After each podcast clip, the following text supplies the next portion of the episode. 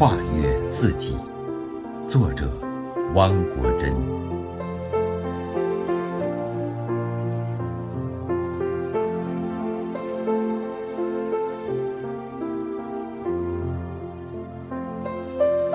我们可以欺瞒别人，却无法欺瞒自己。当我们走向枝繁叶茂的五月，清就不再是一个谜。向上的路总是坎坷又崎岖，要永远保持最初的浪漫、真实，不容易。有人悲哀，有人欣喜。当我们跨越了一座高山，也就跨越了一个真实的。